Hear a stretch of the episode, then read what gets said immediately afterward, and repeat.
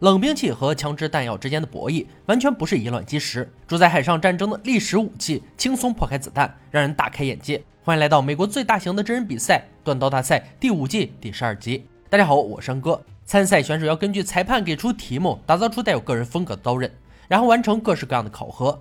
冠军不仅可以收获荣誉，还有一万美金的奖励。我们最熟悉的三位评委：大帅、老白、乐哥，严阵以待。今天的四位刀匠都是退役军人。他们要把过去训练的成果用在今天的比赛里。这里不是战场，却酷似战场。谁能成为千锤百炼的冠军，就看他们的实力如何。接下来，让我们逐个认识一下吧。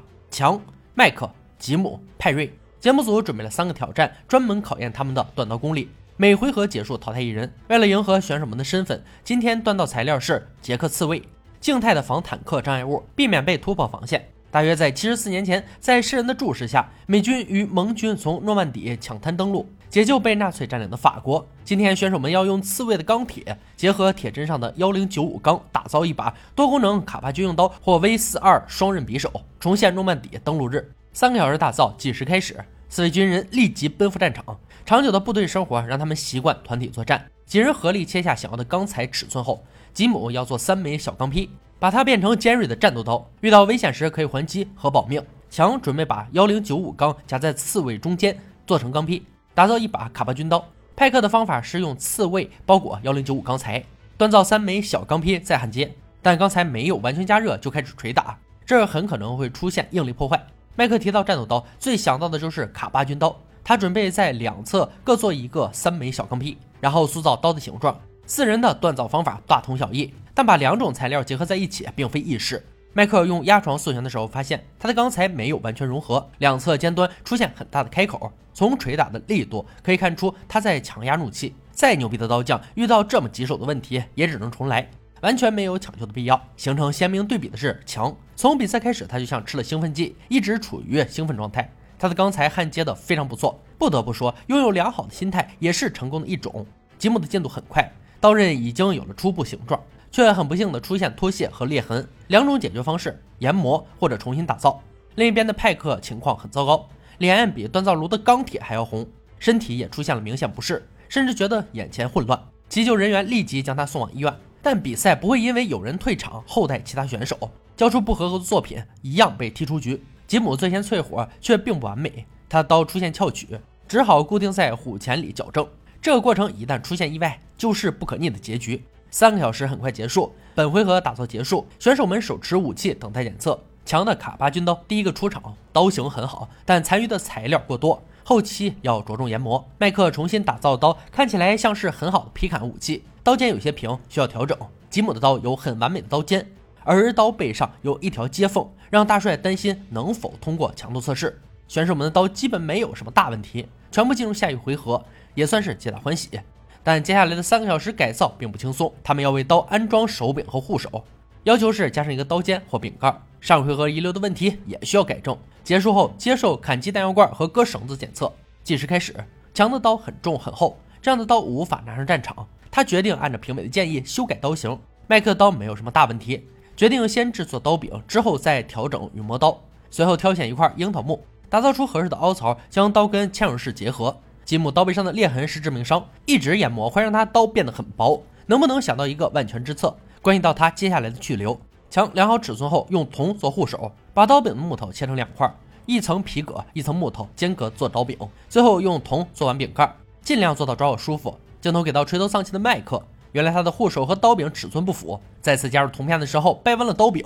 如此灾难的情况让他不知所措，只好在周围垫上皮革，变硬之后再做一个隔片。吉姆在最后一分钟将刀背磨出锯齿，裂缝和脱屑的问题被轻松解决。随着裁判喊停声，选手们完了工作。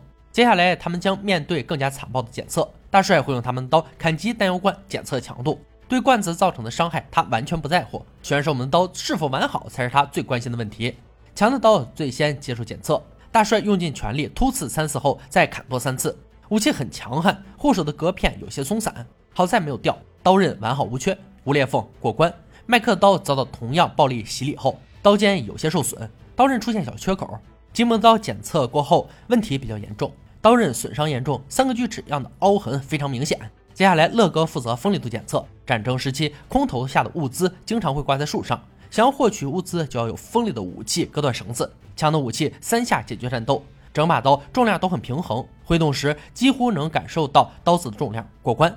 麦克刀同样三下完成挑战，平衡感极佳，可以轻松切割。好刀。吉姆的刀因为受损严重，一根绳索都没有割断，并且在使用时锯齿会卡在上面，这个情况对他非常不利。这一局评委们都没有过多考虑，吉姆刀没有通过两项检测，只能遗憾离开比赛现场。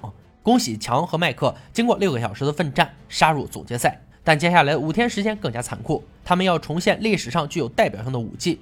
裁判揭开红布，一把制作精良的美国 M 一九一七海军短弯刀呈现在面前。该武器由美国海军生产。M 一九一七短弯刀起源于早期英国水手与加勒比海盗常用的海上武器。这把刀上有个像弓箭的大钢铁护手，上面的木头握把搭配了铜的铆钉来保护使用者的手。刀刃超过两英寸，适合切割与突刺，主要用于切割绳索和帆布。经过改造过的 M 幺九幺七陪伴了美国海军陆战队，参与了二战中的太平洋战争。本次打造要求两面的刀刃都要有凹槽，还有有个右手的护手盘。随后两人回到自己的工作坊，熟悉的环境和工具可以让他们安心锻造。麦克做过很多长短不一的刀具。这把短刀不成问题，预计在第一天完成刀刃和淬火。他的师傅曾经说过，如果三个小时无法完成刀型，就是不合格的刀匠。因此，尽管在家，他工作时也特别看重进度。很快就来到紧张的淬火环节，等待冷却的过程中，没有听到断裂声。拿出油桶，刀子很直。强没有急于打造，把所需的材料全部准备好，帆布和胶墨做成卡其与军绿色刀柄，确保一切都完美后，才进行下一步。此时他正在微调刀刃，让它的长度和厚度变成想要的样子。麦克对昨天完成的部分充满信心，随后敲打出护手盘的形状。在安装之前要测试一下强度，自己不狠，地位不稳，和树枝对决一下，刀子表现的还不错，可以安心制作刀柄和研磨。最后把军种和日期刻在护手盘上，只用了十六小时就完成了整把刀的锻造，余下的时间完全可以休闲遛狗。一直追求完美的枪刚开始热处理，好在淬火之后非常坚硬。随后制作圆头，让它起到平衡刀刃的作用，每一个小细节都精细到再精细。五天的时间全部投入到这把武器上。规定的时间到，两个人带着自己的成果回到比赛现场。这是两个军人最后对决，谁能赢得比赛？我们测试见结果。首先是强度测试，老白请来空军伞兵威利斯，开枪射击四十五毫米的子弹打向选手武器，冷兵器对抗子弹，开什么玩笑？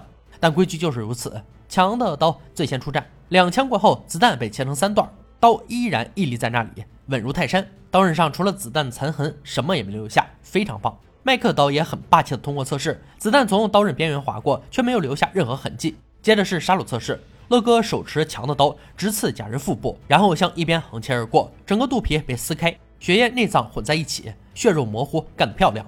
麦克刀也毫不示弱，几刀过后，假人的内脏已经流出体外，好刀。唯一的问题就是刀柄过大。最后的锋利度测试是决定成败的关键。乐哥依然最先使用强的刀挥砍满墙的藤蔓，武器切割干净，极好的平衡让他前后流畅。乐哥坦言，这样的武器挥舞一天也没有问题。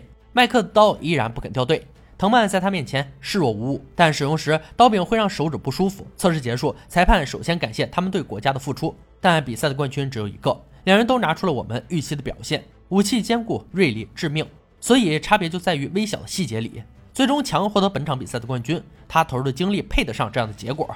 如果麦克用遛狗的时间多多打磨细节，这场王者之争胜负难定。以上就是断刀大赛第五季第十二集的内容。本集终极决赛武器——海军短弯刀，自文艺复兴时代的帆船划开了地中海平静的海面。航向广阔凶险的大西洋开始，海员们就不再满足于使用和陆地上的步兵们一样的武器。那些笨重长大的武器虽然经历了陆地上千百年的战争考验，但是在摇晃狭窄的甲板上，却是无论如何都显得如同瓷器店里的尴尬公牛。因此，海员们往往只携带一把直刃短剑，而为了砍缆绳，平时已经忙得一个人当两个人用的水手们，自然是对这一大堆七零八落的东西怨声载道。但是，自从在穆斯林商人和海盗手中获得几把阿拉伯风格弯刀之后，海员们惊喜地发现，这玩意儿远比他们手中短剑适合海战之用。直到第一次世界大战前，美国等国家水手依然装备着海军刀。海军刀只是军人礼仪装饰之一，但是在三四百年前的地中海和大西洋上，无论是在君王的旗帜，还是海盗的骷髅旗下，无数的海军刀闪耀着耀眼的光辉，谱写着那段大航海时代的传奇。好了，今天解说到这里吧，我们下期再见。